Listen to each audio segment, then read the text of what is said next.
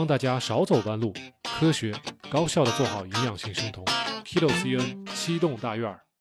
大家好，我们又见面了。我们今天呢，想跟大家分享的是小莫老师最近遇到的两位女生啊，这两位女生，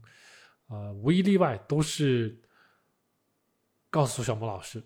最近长了七斤到十斤啊，一个女生是长了七斤，一个女生长了十斤。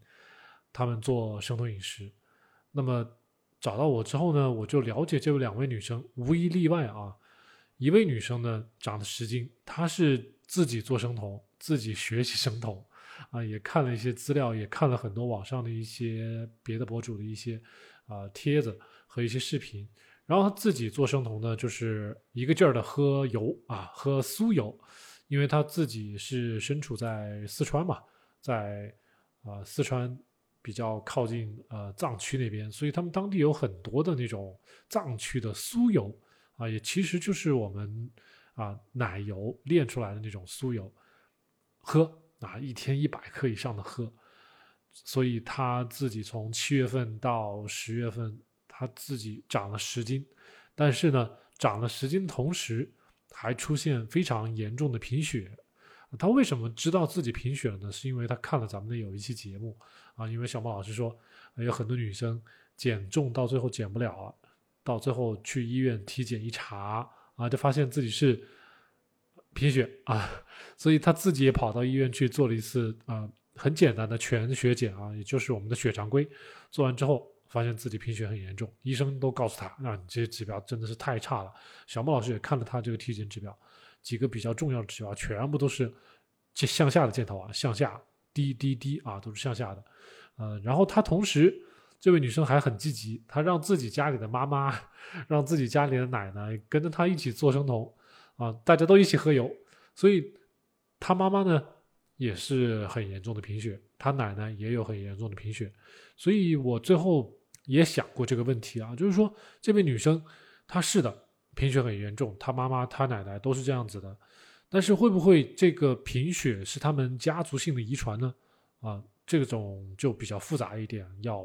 去排查啊。但是这位女生她说自己可能是十八线小城市，没有这个条件去做这种基因检测啊，或者是什么的，所以呢，我们还是把这个话题、把这个问题暂时先留在这里啊。啊，毕竟她的这些贫血的指数是异于常人的低的，太低了啊。呃，可能别人，比如说别人都是八十到一百，他可能到了六十七十了，相当相当低了啊。当然，他同时还伴随着，比如说睡眠不好啊、脱发呀、月经的这个量的减少啊，这种贫血的症状全部都出来。呃，所以对于他来说，确实啊，小马老师给他建议就是还是要做营养性的生酮，对食材的选择要有所注重，要偏重，但是还是不能忘记，就是说。如果说经过几个月的饮食的调理，咱们再去复查，再来看我们的血常规，再来看我们的一些指标，如果发现没有特别大的改善，那么真的可能是需要去看一下这个东西有没有可能是我们的遗传造成的啊。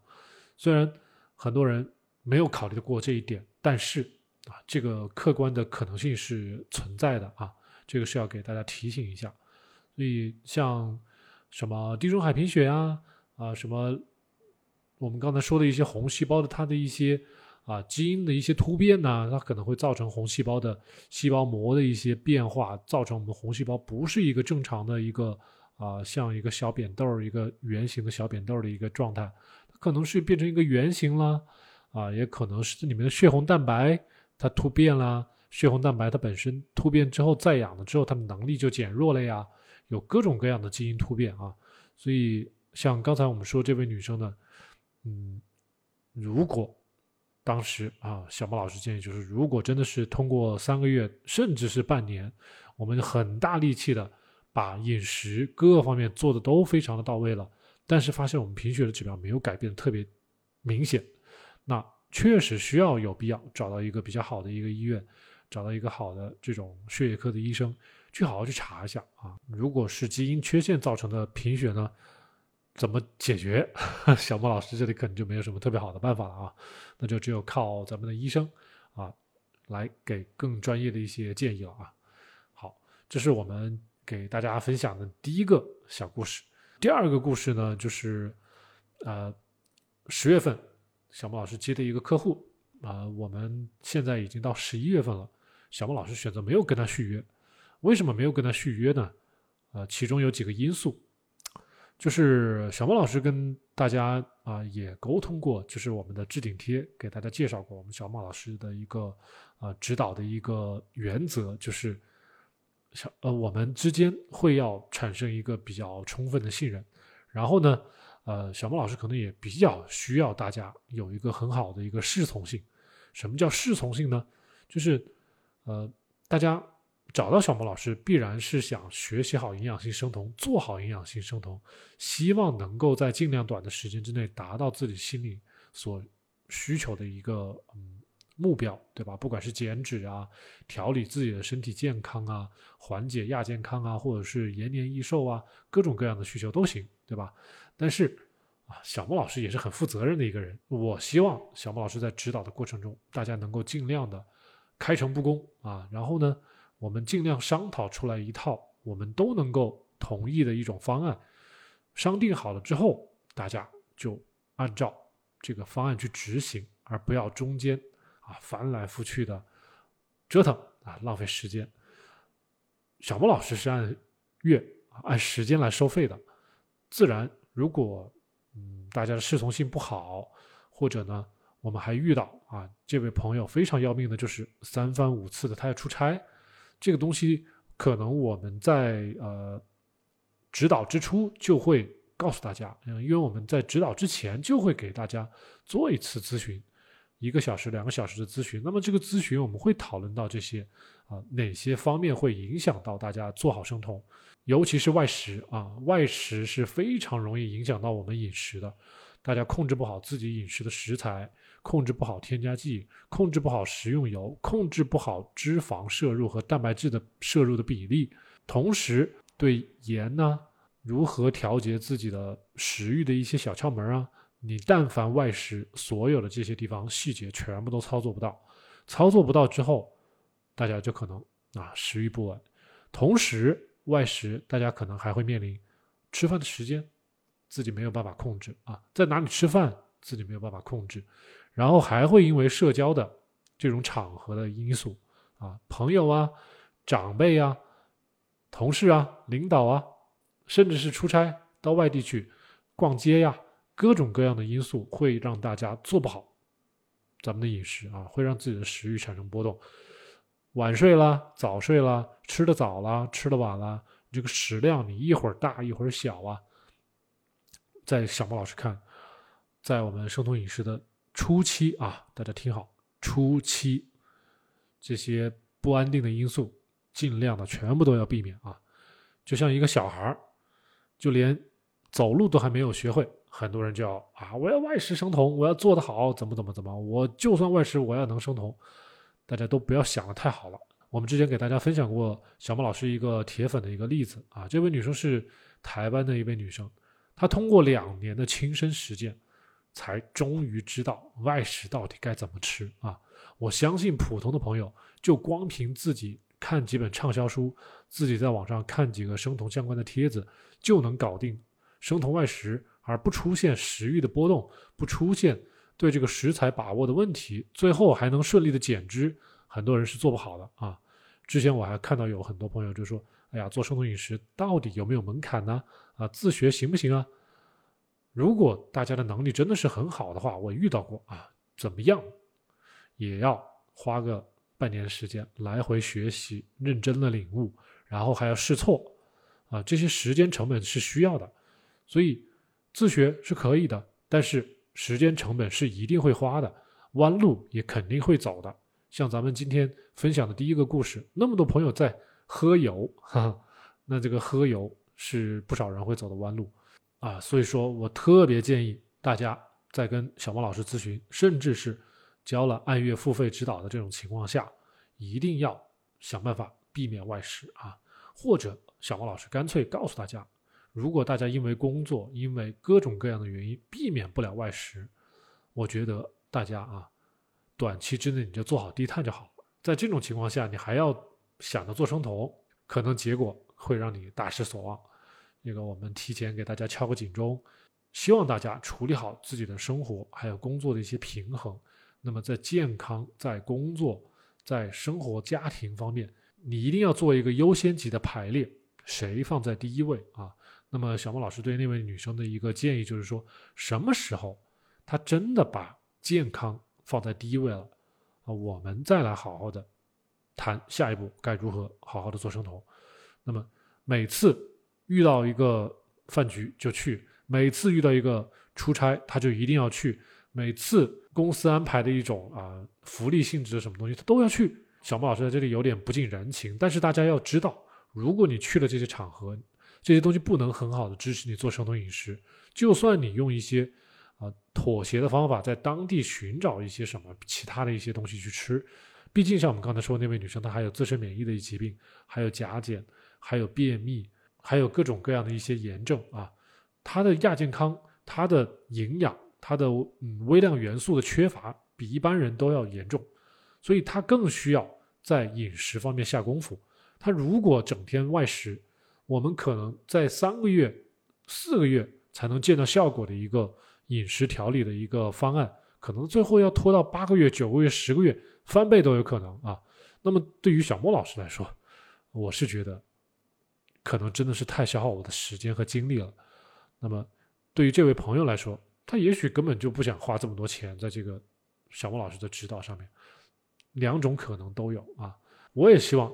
这个大家能够越早的把身体。把健康调理好越好，不希望大家花太多的时间、太多的弯路啊，去似乎又想做生酮，但是呢，实际行动又没有表现出来自己对健康有多在乎，这是小莫老师最头疼的地方啊。所以第二个故事呢，咱们就分享在这里，目的就是告诉大家，如果大家还没有准备好，能够长时间的，至少百分之八十九十以上的时间能够在家里吃饭。有家里人给自己准备做饭，那么这个生酮营养性的生酮啊，小莫老师说的是营养性的生酮，不是你在网上买什么培根呐、买奶酪啊、买一些奇奇怪怪的一些东西，什么生酮点心呐这样的生酮啊。我们说的是营养性的生酮，大家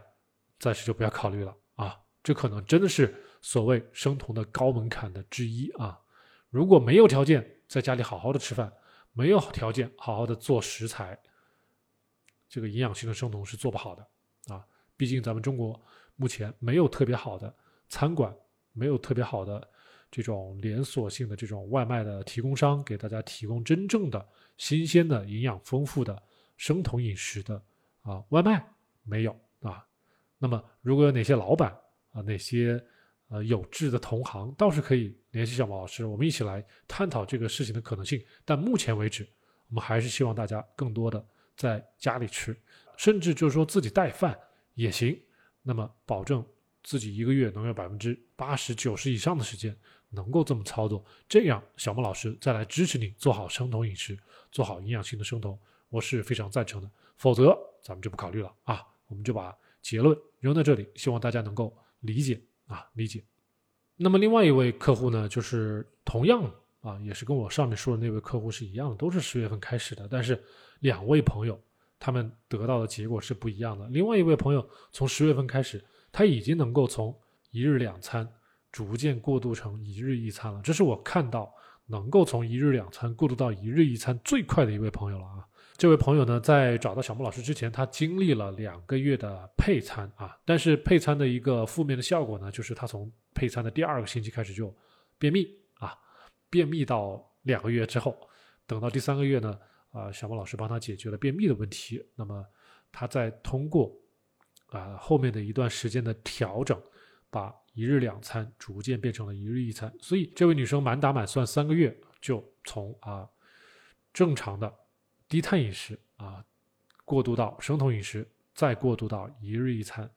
呃，感受呢还是非常稳定的，食欲也没有特别大的波动。但是，我们回过头来看，他在做低碳饮食、生酮饮食之前。他自己就是常年的，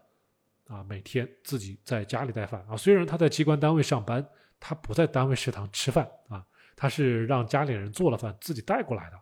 所以他每天吃的都还是非常的营养的，而且没有什么不好的一些食用油啊，这些而且自己因为是身处北方，吃的都是一些比较好的牛羊肉，所以对这类家庭条件还是非常好的、相对比较好的一些朋友呢，我真的是非常建议他们能够好好的利用好家庭的条件，自己带饭啊，吃好食材，那么将来想考虑做生酮饮食、营养性的生酮，也会显得尤其的快速啊、便捷。从两餐到一餐也会非常的快，对生酮的适应也非常的快，整个身体也没有什么啊不适感，没有什么酮流感，就非常的轻松啊。对于这类女生，营养的底子是非常的好的啊。那么这位女生呢，就是因为她的身体的条件，她的营养的储备非常的优秀，所以她做生酮，在我看是非常的容易的啊。那么她的这个故事也给大家一个建议，一个启发，就是不论是什么饮食。基础仍然是营养啊，咱们也说过好多次了这个话题，生酮的基础仍然还是营养，所以大家不要想着减肥，减肥如何减肥快？首先你应该想我如何把自己的营养基础打牢啊，先把营养基础补回来啊。如果过去的营养不好，那我要先补回来，补好了我们再来减肥啊，是这样的一个顺序，千万不要弄反了，不要想着有一个什么神奇的招数，吃一个药。啊，做一个什么运动，或者说怎么个节食，然后体重就会哗哗哗的往下掉，不可能，那不可能。所以，这种理性的、客观的小莫老师灌输给大家的思维，啊，大家理解啊，理解、接受啊。那么，咱们再来分享最后一个小故事。那么，最后一个小故事呢，就是十月底啊，十月底其实也没有过去多少天，大概过去了一周多的时间。那么十月底的时候呢，有位女生找到小毛老师，嗯，很快啊，咱们咨询了一下，这位女生呢找小毛老师购买了一个体检的清单，也就是小毛老师可以，呃，也就是我们店铺里的一个呃生酮饮食必备的一个体检的清单，大家可以到我们的店铺去看一下啊。那么这个清单呢，告诉了大家在做生酮饮食之前，如果大家有条件啊，可以去做的一套体检，非常多，呃。有建议做的，也有这种啊辅助的额外的一些体检啊，比如说血常规啊，呃我们的空腹胰岛素啊，是吧？空腹 C 肽呀，我们的血脂啊，还有我们的甲状腺呐，还有各种各样的一些嗯 B 超这些东西都要求大家做。那么这位女生呢，她在十月底的时候就找小毛老师要了一份这样的一个清单，她呢想跟我咨询，那么去咨询，她就先去做一份体检，对吧？那么去做体检了。她之前是不怎么做体检的，我发现很多女生都是这个样子啊，就是特别是呃不是在国企上班或者说不是在大单位上班的这些女生，可能啊一年都难得做一次体检，甚至可能好几年才会做一次体检。那么这个女生也是同样的，她做这个体检之前可能就好几年没有做体检了，那么这次做了一次甲状腺的 B 超，发现了一个问题啊，她有两边左右甲状腺的一个囊肿。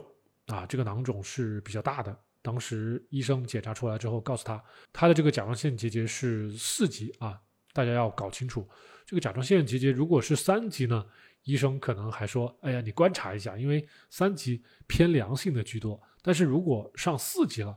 那么医生马上就会建议你去做一个更细致的检查，甚至要去做一个活检穿刺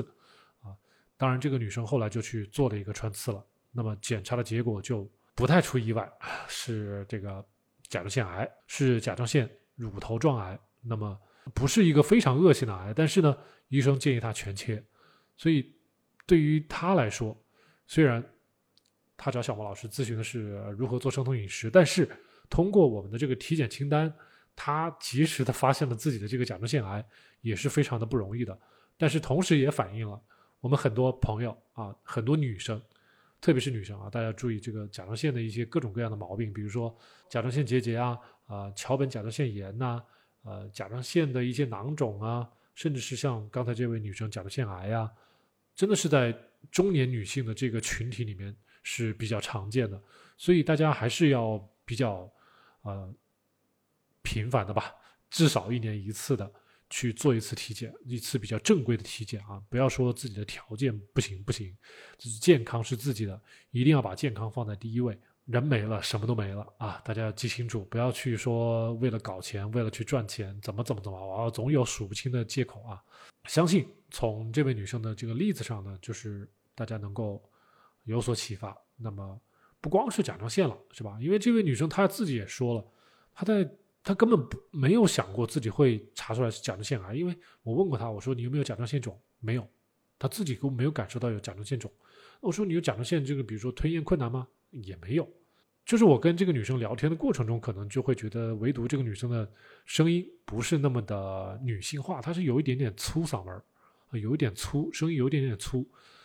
一般人可能不会觉得这是什么问题，但是确实有存在一部分女生，她的那个甲状腺，它的结节也好，它的肿胀也好，或者说像刚才我们说这个啊，它的囊肿也好，它压住了我们的声带，或者说影响了我们的气管。导致我们发声的声音会发生嘶哑啊，有些女生是嘶哑，然后有些女生可能会变粗，但是这个东西是潜移默化的，可能她这个声音是一点一点一点的变化的，从来没有哪个女生会记得自己十年前说话是什么样的感觉，对吧？什么样的声音，她自己可能都不记住了。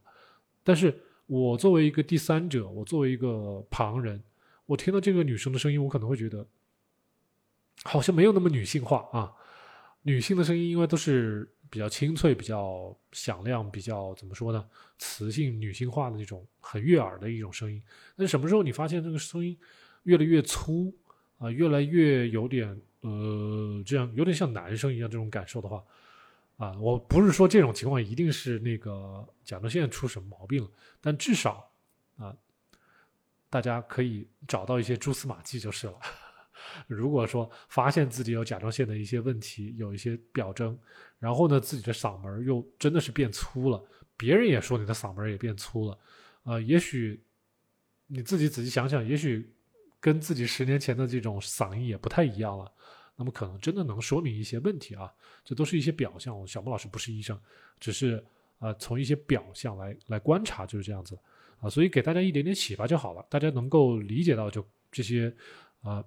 我们的身体的各种各样的一些亚健康、一些疾病，它的底下的一些征兆，它的一些提前反映出来的一些现象，然后能够让自己对健康产生一定的这种关注，然后及时的去医院去做体检，因为我们最后肯定不是靠自己给自己诊断，自己不不专业是吧？自己也不能乱猜，还是要经常去医院。小莫老师刚才说那些都是给大家一些参考啊，参考的一些东西，不是给大家确诊的一些啊。比如说，根据这个东西就确诊什么东西啊？不是这个意思，所以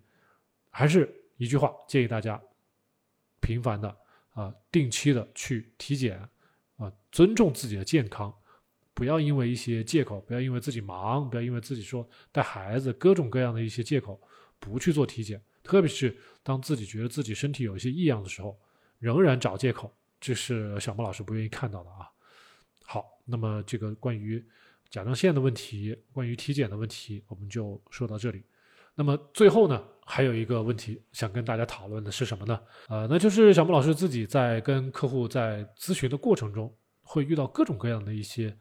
呃问题。因为毕竟在咨询客户的过程中呢，其实就是在教大家如何去执行某一项饮食的一个工作、一个任务，大家该怎么吃、该怎么喝、该怎么搭配。那么实际上底层就是一个。行为认知改变的一个过程，那么这个行为认知改变的过程，就多多少少会涉及到大家内心深处的一些想法。我们都知道啊，我们要做出一个行为，这个行为的下面是我们的思维，对吧？思维再往下可能是我们的感受，我们的感受再往下可能是我们的心情，心情再往下可能是取决于我们当时的一个生理环境。啊，开心不开心，舒服不舒服，焦虑不焦虑，是吧？那么这些东西都是最后影响到大家做一个决定、做出一个明智的选择的一个基础。那么，小莫老师，如果想让大家跟随着我的指导来做相应的一些事情，我有没有必要问大家：此时此刻你的感受是什么？此时此刻你的感情是什么？你的情绪是什么？是吧？你背后的一些思考的一些回路是什么样子的？逻辑是什么样子的？小孟老师有没有必要去问这些东西啊？因为这在这个问题上，可能在社会上分为两派。有些人可能会认为，你就告诉他怎么去做就好了，你让他去执行就好了。但是小莫老师又会觉得，很多人其实你光告诉他怎么做，他不一定听你的，他甚至会在背后他会觉得不服你，他会觉得听不进去啊，你是哪根葱，对不对？为什么你说了我就一定要照做，是吧？我有我的理解呀。所以小莫老师遇到很多客户，就是即使是可能是交了钱，但是他仍然在执行层面上，他不能做到好好的配合。那么不能好好的配合，小莫老师会有时候会很纠结，我就会问他：你看你这么做背后是怎么思考的？你能告诉我吗？为什么你选择不参考小莫老师的意见？明明小莫老师可能呃建议你去这么做、这么做、这么做，或者说避免去那么做、这么做、这么做，可是你偏偏要去这么做、这么做、这么做，得到的效果是不好的。啊，我们提前都可以帮你预判了，得到效果是不好的，而且你可能会浪费更多的时间，整个生酮指导的过程中要花更多的钱，这都是我们替你考虑到的事情，你为什么还要去做？而且还不止一次，三番五次的要去这么去做。那么小王老师可能会去问背后的一些缘由，有些客户呢可能会比较喜欢小王老师这样子的一种方式，因为我能帮助他挖掘到他自己内心深处所想到的一些可能并不是特别正确的一些。呃，逻辑或者是理念，把它反转过来，对于他将来执行更多的事情，他就会显得更加容易。但是在那之前，他是不知道的，他是不知道自己是想错了的。有些客户呢，又会很讨厌小毛老师做这些的事情，因为我帮他挖到内心深处了。有些人会觉得自己受到了一些侵犯，有些人可能会启动一些自我保护的机制，啊，会显得勃然大怒或者是不开心，啊，总之两种人都有啊，所以。到最后，小莫老师也会觉得不知道该怎么操作了啊！多一事儿不如少一事儿的这种原则，可能小莫老师干脆就是告诉你该怎么做。呃，至于你要花多少时间，我也不管了，对吧？我们就是按时间收费，这样也行。啊，花多少时间是客户的，这样子可能我内心中会好想一点。但是如果我替客户着急，但是客户呢又不理解我们的初衷，这样会比较麻烦一些。大家相互了解、相互沟通是需要有很多时间成本的。小莫老师的时间也是非常有限的，我不可能花非常非常多的时间跟一个客户沟通啊，然后聊天、夜谈是吧？促膝长谈，这个都是我们做不到的，除非是 VIP 客户啊。那我们到现在还没有哪一个客户购买了咱们的 VIP 服务，VIP 服务是要收费翻倍的啊。但是服务自然小莫老师会。好想很多，我我愿意花更多的时间在 VIP 客户身上。那么，我给大家分享我的这个想法呢，其实也是想从大家的身上去了解一下，大家到底是比较喜欢哪一种啊？就是喜欢有人跟你好好的把这个背后的原因给你挖清楚呢，还是说干脆就给你时间你自己去消化，你最后只要达成小木老师要求的这个行动这个选择就好了？哪种比较好啊？可能殊途都是同归，只不过花的时间不一样，大家的感受可能也都不一样啊。就当我把这个问题抛给大家，大家给我一个答复，呃，把你的感受在这个视频的下面告诉我啊。感谢大家，好，我们今天就分享到这里。